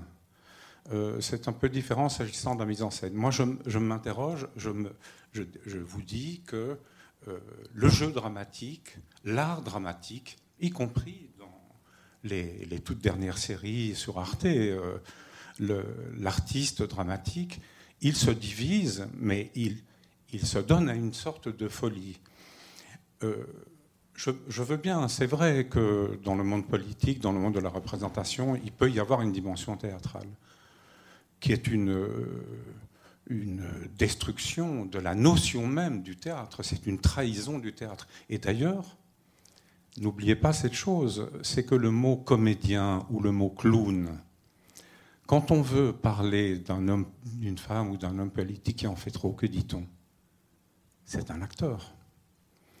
Oui, c'est très compliqué. Peut-être que le mal est là. Et lorsque vous dites, vous rappelez cette chose assez terrible, vous, concernant les politiciens professionnels et que les journalistes, les hauts fonctionnaires, dont Macron veut se séparer, puisqu'il veut faire appel et qu'il fait appel à des agences privées, euh, lorsque vous dites qu'ils entrent dans le monde des politiciens professionnels, il y a peut-être aussi cette dimension-là du théâtre, du théâtre à la télévision, du, du de cette expressivité de soi. Mais l'artiste dramatique n'est pas là avec le but de l'expressivité lui-même. Il est là pour la division, il est là pour une folie assurée, il est là aussi pour, pour pratiquer et donner le langage avec aussi ce qui est à la naissance du langage. Autrement, il n'y a pas de présence. Autrement, il n'y a pas d'artiste dramatique. Si un artiste dramatique n'est là que pour dire un texte, il n'y a pas de théâtre reconnaissez qu'il y a quand même une différence flagrante entre les deux. Voilà. Je ne sais pas si quelqu'un veut réagir. Vous posez la question de l'incarnation. Ce qui manque, c'est. Oui, c'est vrai. Par exemple, c'est décor. Les acteurs sont décors. La différence entre effectivement euh, un dialogue que je lirais sur une, feuille de papier et, euh, ce, que vous évoquez, c'est le fait que c'est d'un corps qui porte la parole. Ah ben oui, mais, euh, bon, voilà, enfin, je ne vois pas au-delà de ce que... donc je suis tout à fait d'accord avec vous, mais précisément, l'incarnation est d'autant plus forte si elle n'est pas confisquée par l'idéologie partisane. Vous voyez? Vous savez très bien, j'aurais pu dire au début aussi, quand on m'a demandé d'écrire la crise, la crise des partis. Un, membre d'un parti, c'est quelqu'un qui n'a aucune autonomie pratiquement. Il dépend complètement du comité central. Tous les partis fonctionnent comme des comités centraux. On critique le Parti communiste euh, et son fonctionnement, mais tous les partis ont un comité central avec un président qui est omnipotent, etc. Quel que soit le parti, c'est toujours comme ça, c'est hiérarchique euh, bah, vise très fort la hiérarchie. Et donc voilà. Donc je pense que l'incarnation est effectivement nécessaire et c'est ça l'apport aussi des délégués. Un délégué, il, il, est incarné. Il n'est pas seulement, il, n'a pas oublié son corps, c'est-à-dire euh, son expérience personnelle, euh, parce qu'un corps, un corps humain, c'est un corps de langage. On y reviendra toujours. Voilà. Je peux, je peux vous je, répondre ça. je pense que il y a une question. Oui, si je peux ajouter juste une chose, je pense que les, les comités centraux, etc., fonctionnent plus tout à fait de la même façon qu'autrefois, mais il y a d'autres dispositifs. C'est-à-dire que ce que montre très bien le papier de Cyril Lemieux dont, dont parlait Jean-Yves Pranchère sur la purification, au fond, sur le fait qu'on ne veut voir qu'une tête euh, dans, dans chacun des partis. Et je pense que les médias jouent un rôle très très important dans ce processus de purification. On, en a des exemples en ce moment extraordinaires, puisque avec euh, les, ces journalistes qui ne veulent pas comprendre euh, le mécanisme d'alliance à gauche et qui en permanence demandent aux, différents euh, protagonistes de cette alliance, mais enfin, il y a trois semaines, vous disiez pique-pendre d'un tel. Et donc, c'est que l'idée même de l'alliance ou du compromis est devenue absolument intolérable dans euh, l'espace public en fait. Et ils sont rappelés à l'ordre non pas par des instances disciplinaires des partis, mais ils sont rappelés à l'ordre par les agences d'exécution que sont euh, les médias et, le journalisme politique quand il est pratiqué de cette manière en fait. Donc ça, ça me semble une nouveauté, monsieur. Oui, je voulais poursuivre. euh, Bonjour, c'était passionnant. En fait, je voulais poursuivre par rapport à l'incarnation. Une dans le débat qui était fort intéressant, je trouve qu'il manquait justement le rapport à l'individu, l'individualité, le désir. Vous évoquiez de, Lacan, M. Clemens. Donc, euh, euh, c'est le moteur quand même du processus aussi de, de démocratique. Et, euh, et le désir est porté justement par un corps, par un individu, par une personne qui croit et qui y va et qui essaie de, convaincre le- les autres. donc, et, et pour faire pour transformer l'espace public et l'espace démocratique, euh, qui est un nous que tous euh, souhaitent, que, tous souhaitent, il, faut aussi par ailleurs euh, ce désir et qui se transforme en éducation. Et je vois éducation, narration et, incarnation, qui serait l'aboutissement de, cette, de ce de cet, renouvellement démocratique. Et la- alors, quid, justement du citoyen, de l'individu euh, qui veut y croire, ou qui y croit et qui euh, euh, souhaite justement cette, transformation entre ces désirs personnels et les désirs collectifs. C'est ça, c'est là aussi se joue le rapport à la démocratie. En tout cas, je voulais vous entendre à cet égard. Je sais pas, pourquoi pas. Euh, Oui, alors c'est- une question lourde. Euh, du coup, je vais peut-être, euh, pour tenter de, de répondre, euh, rebondir sur, sur Lacan, parce que le, le- Eric me disait, mais tu as un rapport à Lacan, et en fait, je suis convaincu, voilà, je, ouais, je suis convaincu qu'on comprend mal le fort si on si on le lit pas à partir de la différence entre euh, la différence lacanienne entre l'imaginaire et le symbolique.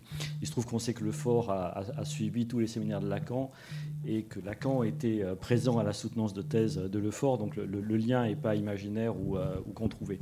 Euh, le, point que je voudrais introduire ici, c'est le suivant. Il y, a, beaucoup de gens qui disent Lefort, euh, vous me pardonnez cette digression philologique, mais je vais revenir au sujet, hein, euh, en disant euh, Lefort euh, prétend que finalement le totalitarisme naît de l'intérieur de la démocratie euh, à cause euh, de la puissance de l'un, etc. Et puis quand on lit le, grand livre de, Lefort sur le communisme qui s'appelle La complication, euh, le, Lefort euh, veille à dire non, non, ça c'est un contresens, et il souligne, il dit le totalitarisme ne naît pas de l'intérieur de la démocratie.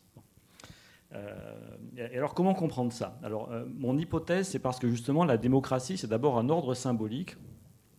Et c'est un ordre symbolique, comme le dit Lefort, qui fonctionne à la désintrication de la loi, du pouvoir, du savoir et du droit. Et cet ordre symbolique en tant que tel, justement parce qu'il est une désintrication des ordres, il ne euh, donne pas prise au totalitarisme. Donc le, totalitarisme ne surgit pas euh, de l'intérieur de l'ordre symbolique de la, démocratie. Mais la démocratie, ce n'est pas seulement un ordre symbolique, c'est aussi un imaginaire. Et euh, cet imaginaire, c'est l'imaginaire du peuple souverain et de la souveraineté du peuple. Alors l'idée géniale de, de Lefort, ça a été de dire, en fait, la, vraie traduction démocratique de l'idée de souveraineté du peuple, euh, c'est que personne n'est le peuple, euh, donc personne ne peut dire je suis le peuple souverain, et la traduction de, la souveraineté du peuple, c'est le fait que le pouvoir, le lieu du pouvoir reste un lieu vide, inappropriable, euh, justement parce que personne ne peut s'approprier la figure du peuple souverain, ce qui permet de conserver l'imaginaire, la souveraineté du peuple, tout en le, désactivant. Mais ça n'empêche pas que, effectivement, le, le désir démocratique, euh, j'ai envie de dire, il suppose un affect euh, qu'on va appeler populiste parce qu'il ne faut pas avoir peur des mots. Il suppose un affect populiste qui est euh, un affect d'identification au peuple et d'identification au peuple en tant qu'il est puissant.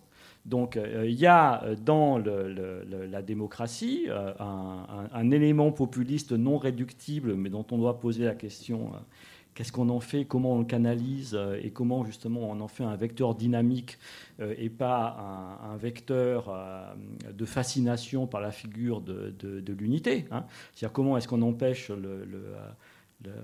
l'imaginaire de la démocratie de, détruire l'ordre symbolique de la démocratie de devenir psychotique de ce point de vue-là, si j'ose dire. Hein. Bon. Et euh, qu'est-ce qu'on fait de cette image du peuple hein, Et comment, euh, comment véritablement on, l'investit bon. Euh, mais il y a bien ça dans la démocratie. Hein, on pourrait dire un désir d'être peuple. Et, je dirais que tout, un des aspects de la difficulté présente, c'est à bien des égards la question de l'image du peuple. Euh, qu'est-ce qu'on entend par peuple euh, Et c'est ce qui rend les discours sur le populisme si confus euh, à l'heure actuelle.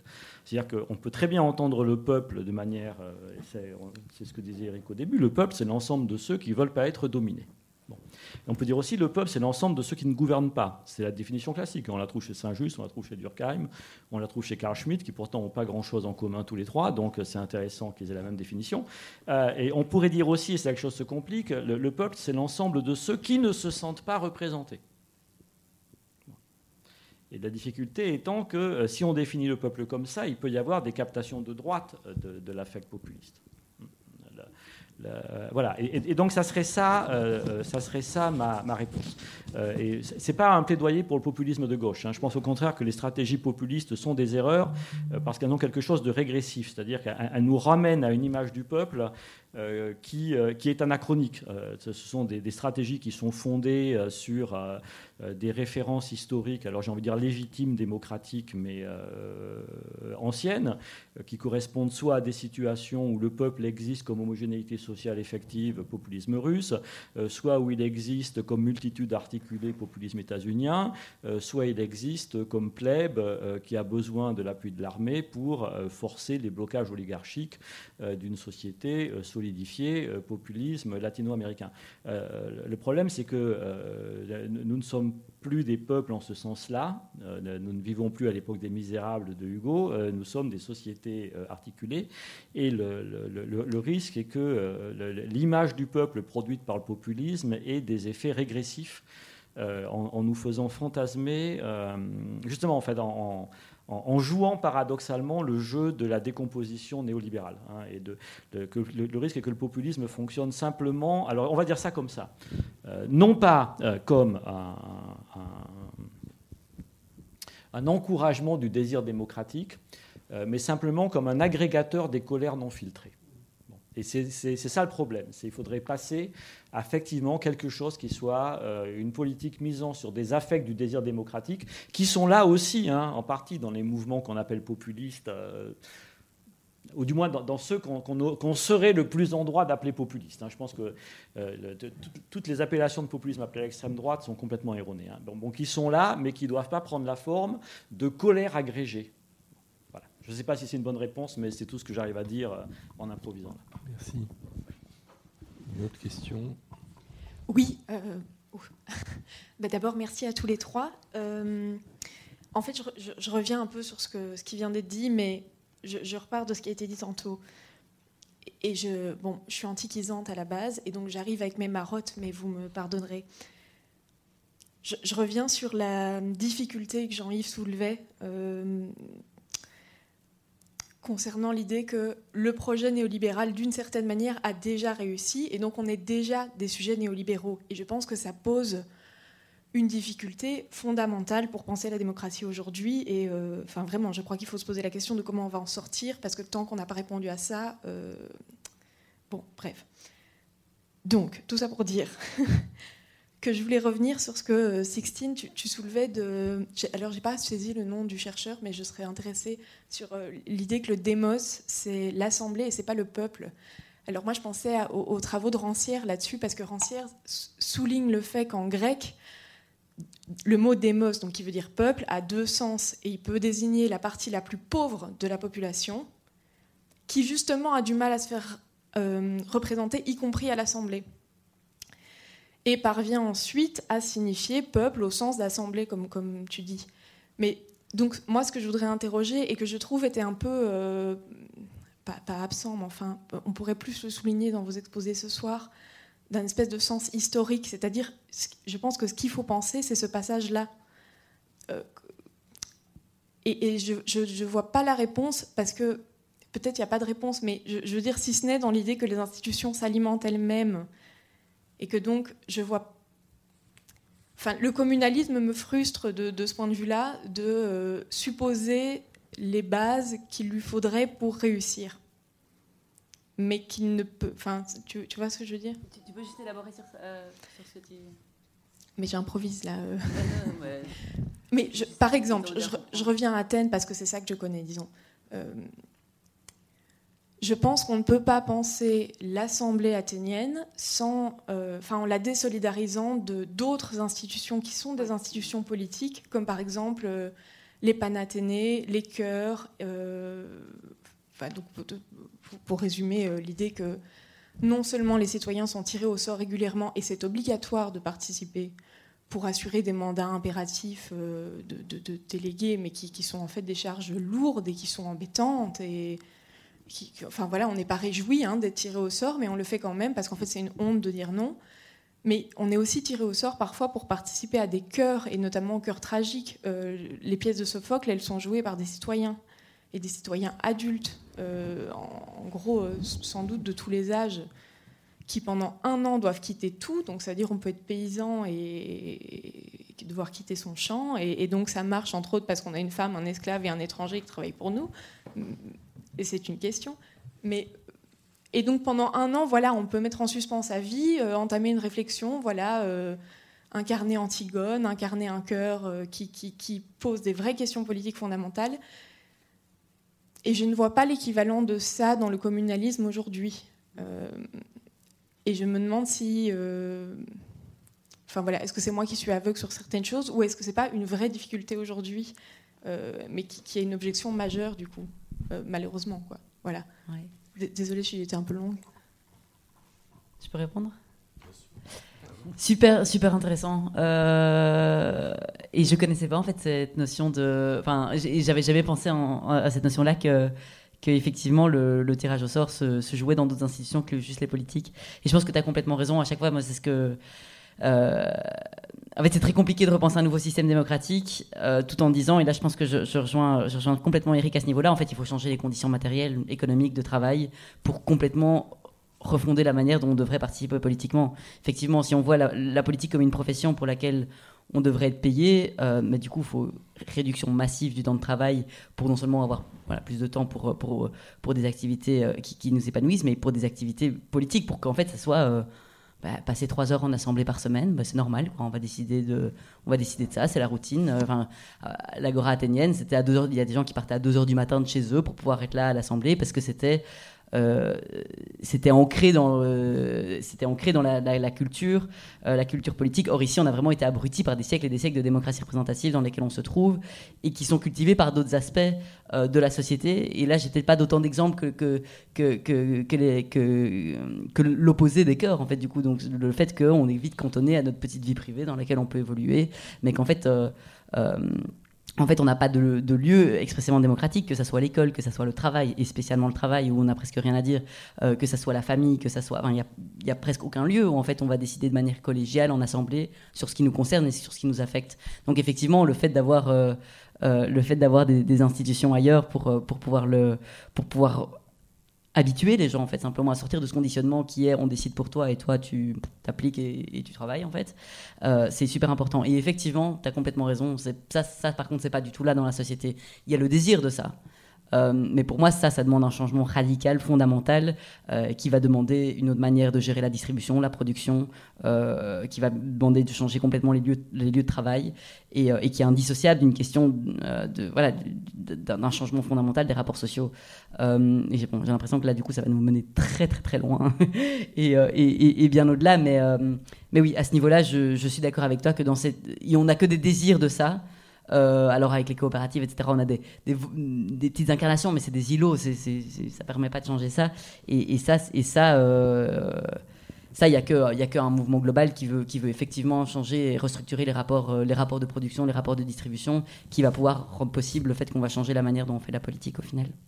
Mais merci en tout cas pour ton intervention. Si je peux, rebondir et, en profiter pour te poser une question du coup, parce que je vais rebondir sur la question des sujets néolibéraux, parce que je, me dis qu'il y a peut-être un, il y a peut-être un ressort dialectique là, et c'est une mesure que Eric soutient et que je soutiens aussi, qui est le fameux revenu universel ou allocation universelle ou revenu de base.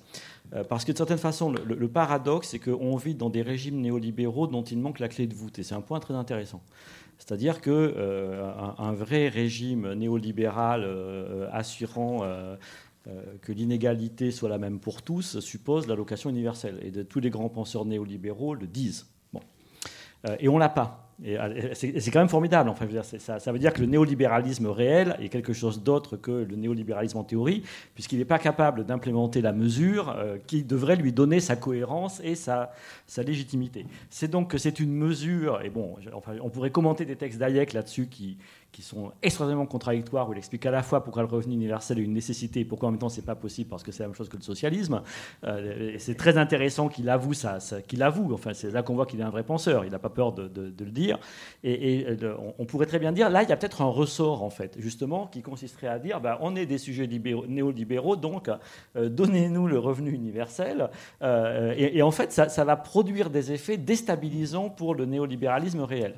Bon, et c'est là que j'en viens à ma question, parce que ça serait un ressort, mais justement, la question que je voudrais poser, c'est est-ce qu'il ne faudrait pas alors euh, poser deux autres questions complémentaires euh, que n'apporte pas?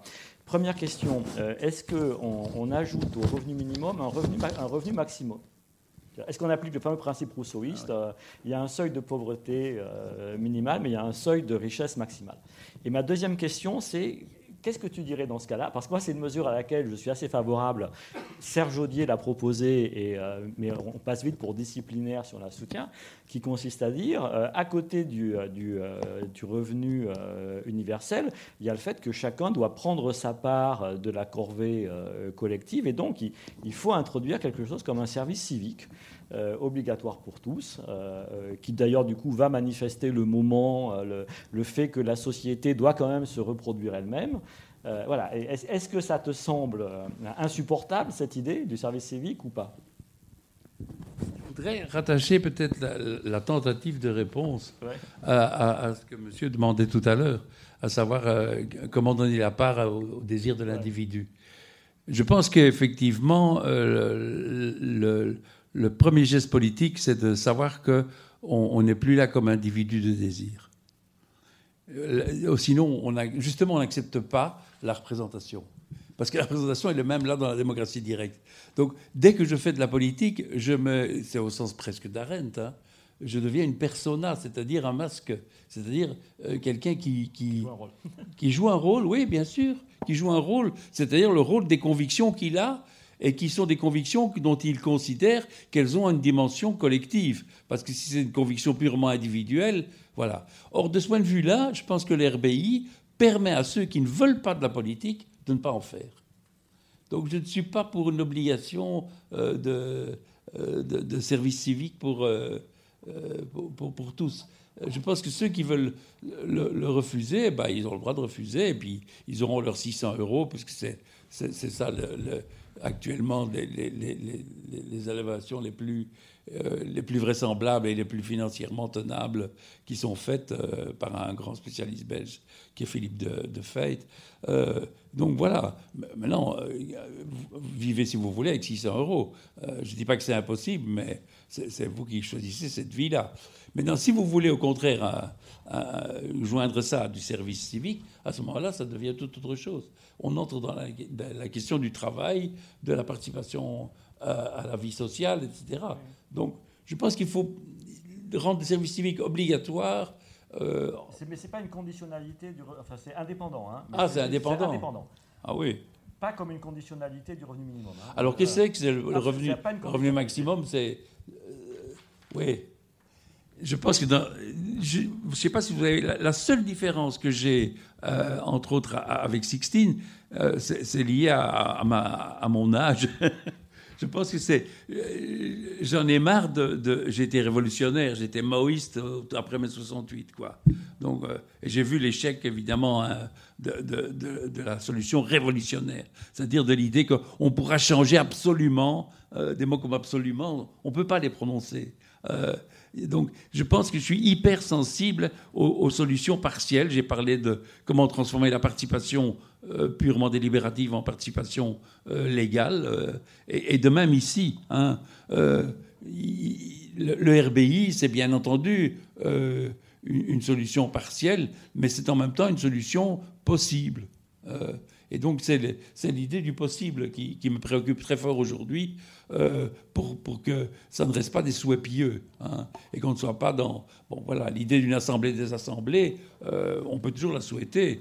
Euh, elle pourrait, à, mes yeux, elle remplacerait même tr- très bien l'assemblée des représentants des partis, sauf que c'est impossible, quoi. On ne va pas afficher en l'air tous les partis, tout le système représentatif, toutes les élections, etc.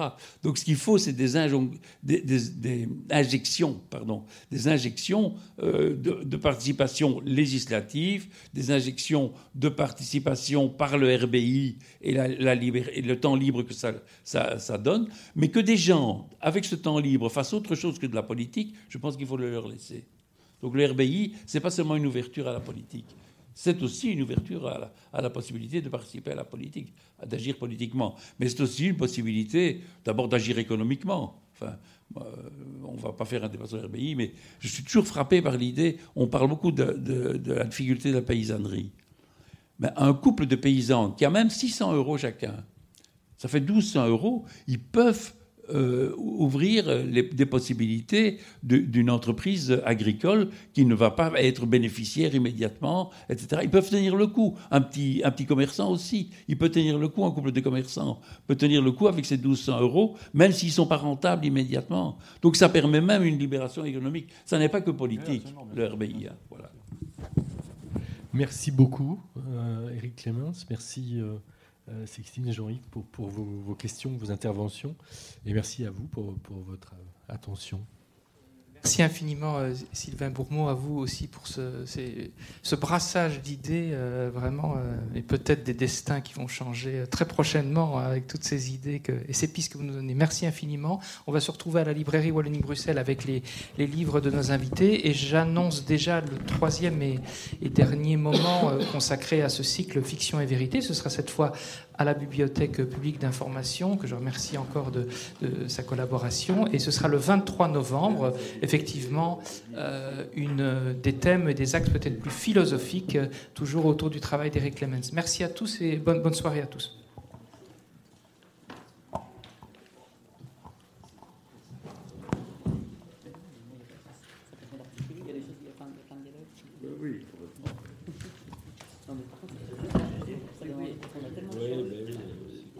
Et j'ai pas l'habitude de faire ça. parce que, Truc académique, on lit ton texte, dans 30 minutes tu parles de ça.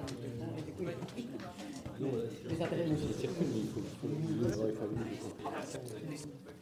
Ouais, donc c'est. c'est- c'est. c'est.